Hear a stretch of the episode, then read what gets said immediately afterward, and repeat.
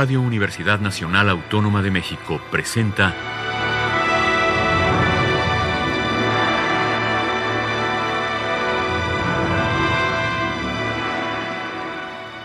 Hacia una nueva música.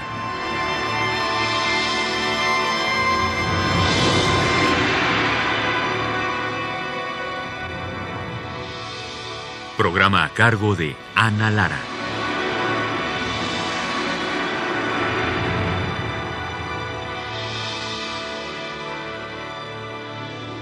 Buenas tardes, bienvenidos a Hacia una nueva música. El día de hoy vamos a hablar sobre el Centro Mexicano para la Música y las Artes Sonoras, el CEMAS. Estamos con su director, el compositor Rodrigo Sigal. Bienvenido, Rodrigo. Hola, Ana, un gusto, un saludo a tu auditorio y muchas gracias por la invitación. Dinos, eh, ¿de qué se trata el CEMAS para la gente que no lo conoce? El CEMAS es un centro eh, público de la Secretaría de Cultura Federal con la Secretaría de Cultura del Estado de Michoacán. Estamos ahí en Morelia y es un centro que se dedica a promover todo lo que tiene que ver con el uso de tecnologías eh, para el sonido, incluida la música, pero no nada más la música. Y al mismo tiempo tenemos programas, eh, una licenciatura en colaboración con la, con la UNAM, en la ENES Morelia, que es parte fundamental de lo que hacemos. Tenemos programas para niños, eh, para aprender a usar dispositivos móviles en comunidades rurales para, para cuestiones creativas que tengan que ver con sonido. Publicamos una revista, tenemos discos, tenemos una página de internet muy completa en cmmas.org en donde se puede conocer mucho, pero el objetivo central es promover el uso de las tecnologías desde un punto de vista no de consumo nada más de, las aplicaciones, sino eh, más reflexivo y más para entender lo que la tecnología nos puede dar como creadores. Bueno, vamos a empezar a escuchar algo de la música que se ha hecho en el CEMAS. ¿Qué nos vas a presentar?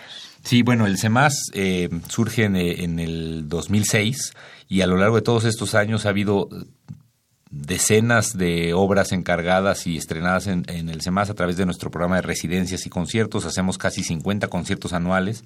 Tenemos residentes mexicanos, muchísimos, muchísimos eh, conciertos. Tenemos el Festival Visiones Sonoras, del cual ya hemos hablado aquí en tu programa. Y al mismo tiempo tenemos una serie de residencias de compositores tanto michoacanos como mexicanos e internacionales a través de muchos apoyos que producen muchísimas obras. Para lo cual seleccioné una eh, una serie de obras interesantes. La primera es una obra que se llama El Gran Zumbidor del compositor brasileño Edson Zamprona, que ahora reside en España hace varios años. Es un compositor eh, que trabaja con mucha tecnología y muchas veces desde el punto de vista del piano o de las percusiones. Pero esta es una obra eh, para un zumbidor, que es un instrumento, digamos, precolombino, brasileño, que es parte de un proyecto que se llama Autoctofonías, que son tres discos que editó el CEMAS hace algunos años para invitar a compositores de todo el continente a producir obras con tecnología, pero con instrumentos precolombinos. Padrísimo, pues vamos a escucharla.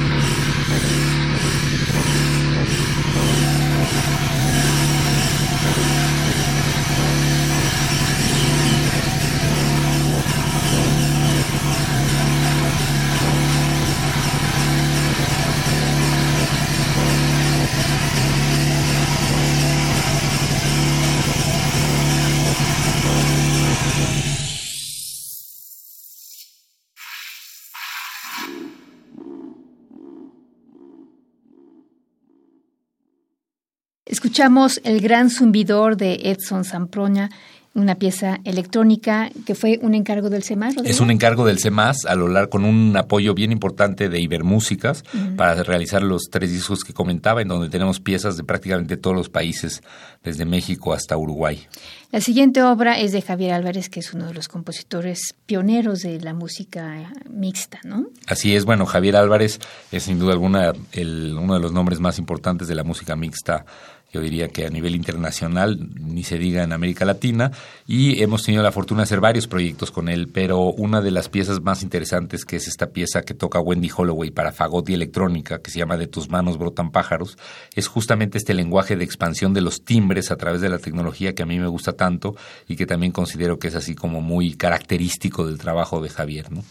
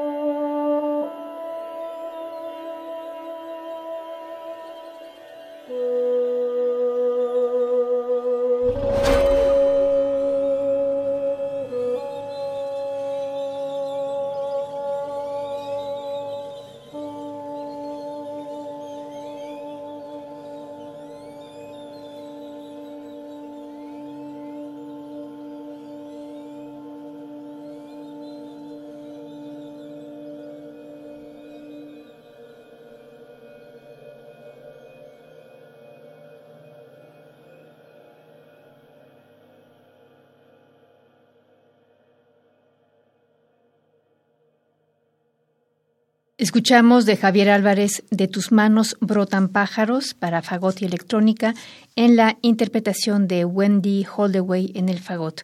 Otro de los pioneros, pero él sí de la música acusmática, es Antonio Rusek y me da mucho gusto que finalmente haya sacado su, su disco. Fíjate que hemos hecho dos discos que para mí son fundamentales en el CEMAS. Uno con Javier Álvarez, justamente la recopilación de toda su obra, incluido las piezas eh, electroacústicas, que es donde participó el CEMAS, que es un disco triple fantástico. Y también hicimos sin duda alguna, una, un disco que se llama Obra Reunida, de Antonio Rusek, sin duda alguna, como tú dijiste, un pionero y nombre fundamental de la música acusmática en México y en el continente. Y es un disco bien interesante porque tiene un DVD que tiene piezas en varios canales que se pueden escuchar en un sistema en casa de esos que tenemos para la televisión, que en lugar de poner el Netflix y el DVD, se puede poner el disco de Antonio y escuchar lo que realmente él hace con el espacio. Y también tiene un disco normal, un disco estéreo que se puede escuchar de manera común y corriente, que tiene una selección de 11 obras. Entonces, total hay eh, 47 obras en el disco y es realmente fantástico. Eh, vamos a, a, escuchar una pieza que se llama Time is Money de 1997. Es una pieza acusmática de la, de la parte que son piezas estéreo de Antonio Rusek.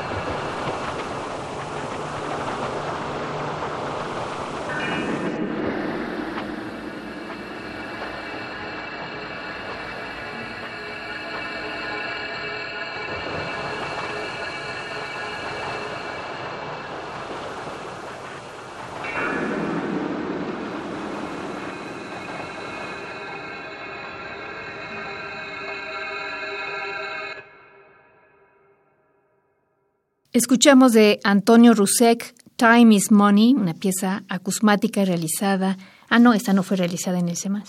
No, esta pieza es una obra de la recopilación que hicimos en el CEMAS para sacar toda su obra reunida, en donde él volvió a trabajar las mezclas y volvió a hacer las versiones específicas para el disco, pero es una pieza del 97. Bueno, la última pieza que vamos a escuchar es de Adina Izarra, compositora venezolana fantástica. Cuéntanos.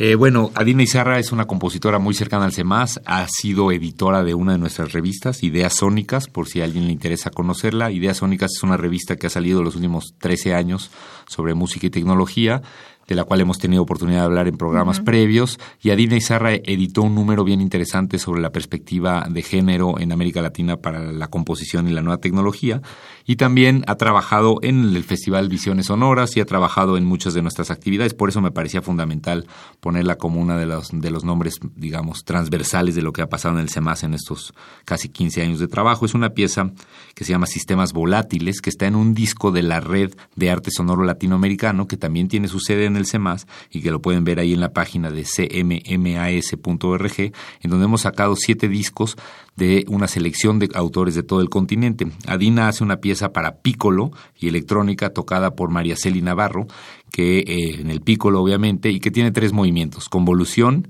chihuihui y refrán.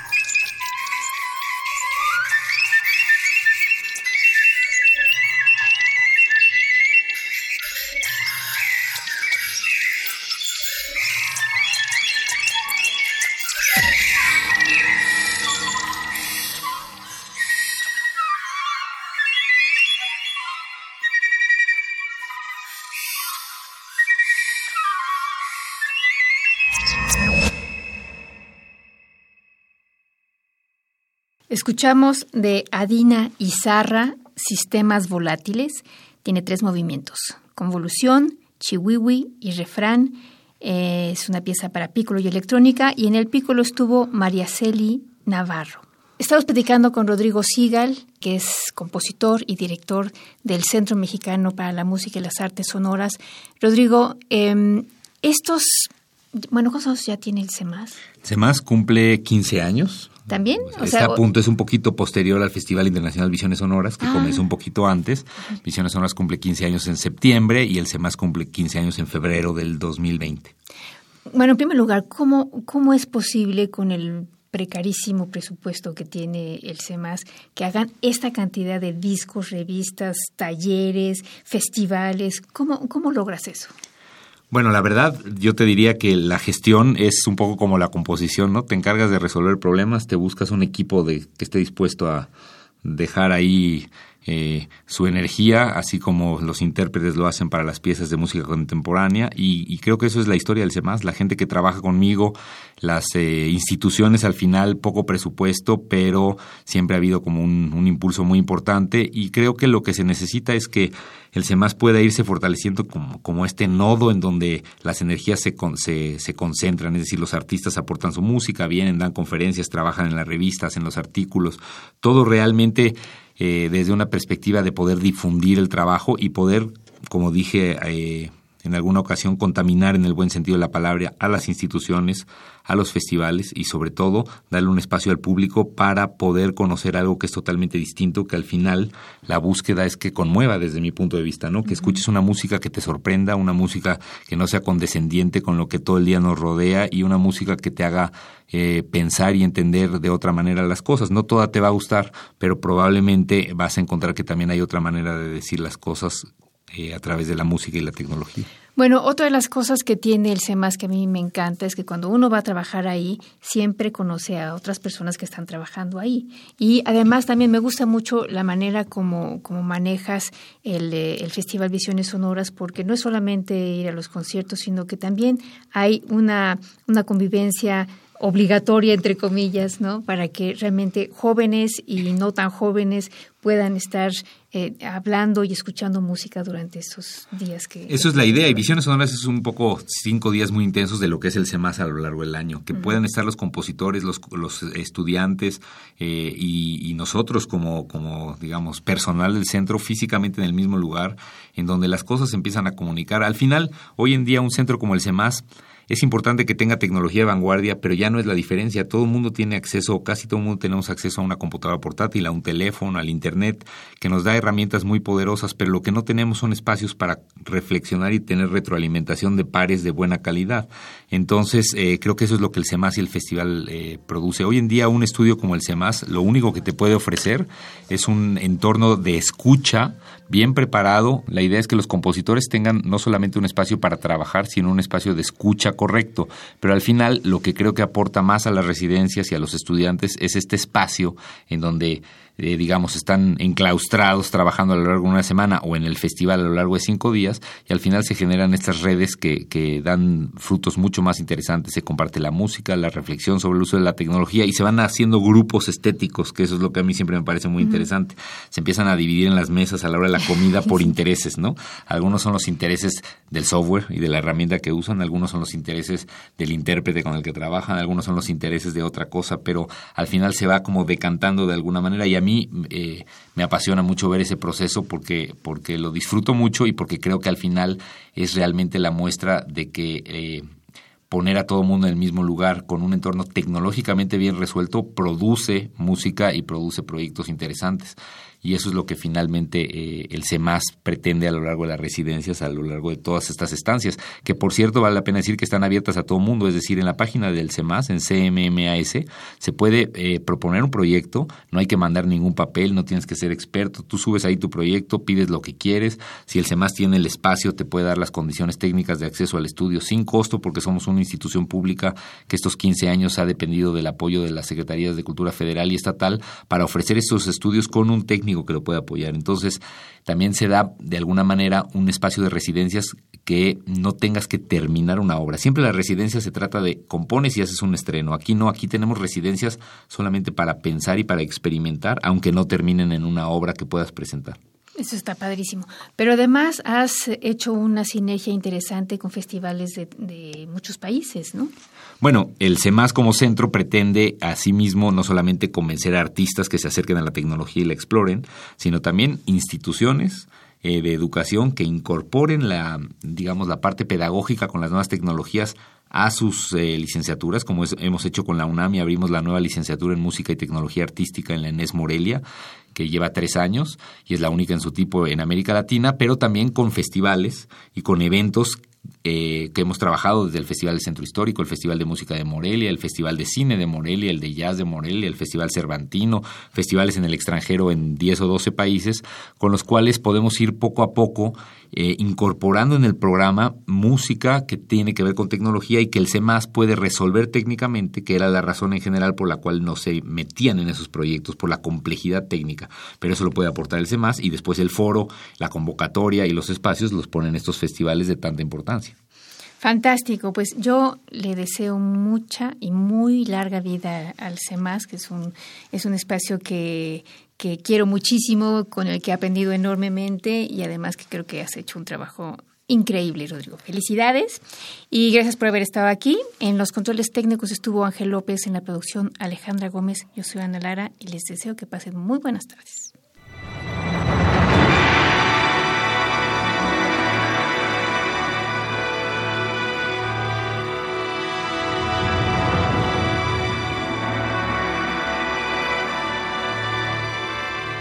Radio Universidad Nacional Autónoma de México presentó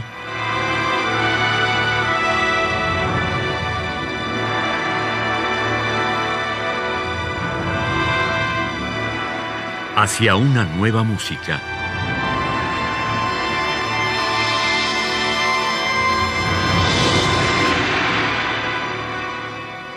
Programa a cargo de Ana Lara. Radio UNAM. Experiencia sonora.